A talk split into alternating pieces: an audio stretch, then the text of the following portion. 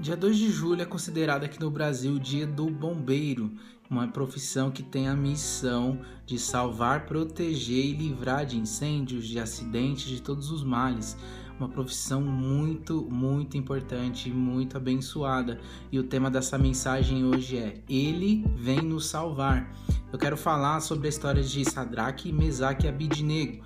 E o texto bíblico está lá em Daniel, capítulo 3, e contextualizando um pouco da, é, da história o rei Nabucodonosor, ele construiu uma estátua de ouro e decidiu que todo o povo deveria adorá-lo.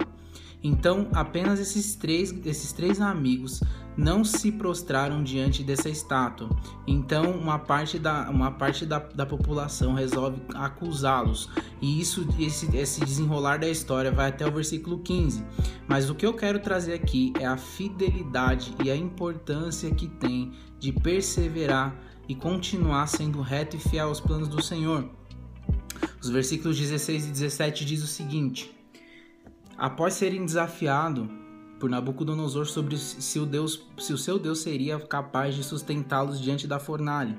Então, no versículo 16, eles dizem: Então Sadraque, Mesaque e Abidnego responderam ao rei: Ó Nabucodonosor, não precisamos defender-nos de ti.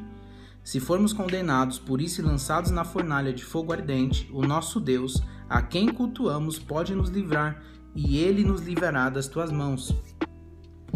Nós precisamos entender que, independente de qual seja a nossa situação, nós não podemos negar o nosso Senhor.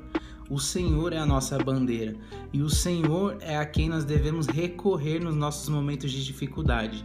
É no Senhor que nós devemos lançar as nossas aflições. O versículo 18 diz: Contudo, se ele não nos livrar, fica sabendo, ó Rei, que não cultuaremos aos teus deuses, tampouco adoraremos a tua estátua que ergueste. Independente de qual seja a situação, nós não devemos negar ao Senhor o Senhor é a nossa bandeira, o Senhor é a nossa força. E quando nós decidimos continuar em adoração a Ele e, e, e seguindo nele e depositando nele as nossas esperanças, então Ele vem para nos salvar e eu quero terminar essa mensagem dizendo que obediência e fidelidade radical geram bênção sobrenatural sobre nossas vidas. O Deus que nos abençoa, ele não tem, ele não tem proporção para isso, ele não mede os esforços para nos abençoar. Então nós não devemos também medir esforços para dar uma resposta de fidelidade a ele. Os versículos 24 em diante diz: mas logo depois o rei, assustado, levantou-se depressa e indagou seus conselheiros: Não lançamos três homens amarrados dentro da fornalha em chamas? E eles responderam: Sim. Então o rei exclamou: Pois então veja isso. Há quatro homens desamarrados lá dentro e nada sofrem, estão ilesos, e o quarto homem é parecido com um filho dos deuses. Apressadamente então Nabucodonosor entrou na fornalha em chamas e gritou: Sadraque, Mesaque e Abidinego, servos do Senhor, o Deus Altíssimo, sai e vinde até nós. E logo Sadraque, Mesaque e Abidinego deixaram a fornalha dente e saíram do meio do fogo.